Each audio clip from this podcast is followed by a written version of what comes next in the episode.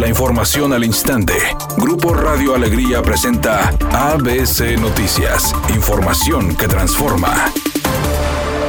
El repunte de contagios continúa, informó la Secretaría de Salud en el Estado, al dar a conocer 290 nuevos casos por COVID-19 y dos personas fallecidas a causa de este virus, por lo que al corte del 26 de diciembre la entidad tiene un total de 294.374 casos de COVID-19 y 14.984 defunciones. En cuanto a las hospitalizaciones por este virus, se registraron 250, de los cuales 115 están con resultado positivo y 135 son sospechosos. De acuerdo con la tendencia diaria de casos por grupo de edad, son los jóvenes de 25 a 44 años de edad quienes ocupan el primer lugar, con el mayor número de casos positivos por el virus, mientras que el grupo de 60 años y más es el primer lugar con el mayor número de fallecimientos, con 9.135. Finalmente señaló en su reporte que Nuevo León se mantendrá en color verde en el semáforo epidemiológico de coronavirus que publica la Secretaría de Salud y que estará vigente del 27 de diciembre al 9 de enero del próximo año.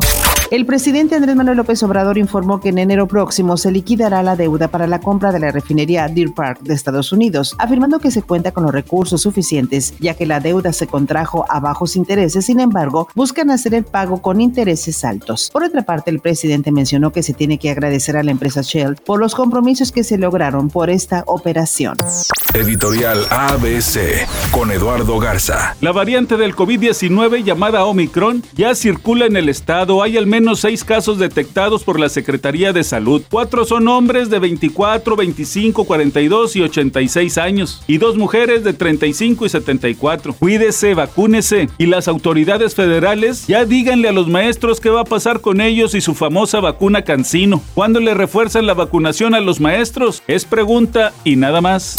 ABC Deportes informa, llega un refuerzo más para el equipo de Tigres. Angulo, el día de ayer llegó a la ciudad de Monterrey, el día de hoy seguramente en exámenes médicos y dará el paso para presentarse ante Miguel Herrera, el técnico, y prepararse de cara al próximo torneo. Tigres ya con dos mexicanos en la bolsa, con Sebastián Córdoba y con Angulo de cara a la próxima temporada. Josefina Pepita Gomis, ex esposa de Héctor Suárez y madre de Héctor Suárez Gomis, lamentablemente falleció ayer a los 83 años. Justamente fue su hijo Héctor Suárez Gomis quien dio a conocer la noticia con un comunicado que compartió a través de las redes sociales. Hasta el momento se desconocen las causas del deceso. Sin embargo, en agosto ella ya había sido hospitalizada. Es un día con cielo despejado. Se espera una temperatura máxima de 30 grados, una mínima de 20. Para mañana martes se pronostica un día con escasa nubosidad. Una temperatura máxima de 32 grados, una mínima de 16. La actual en el centro de Monterrey, 26 grados. ABC Noticias. Información que transforma.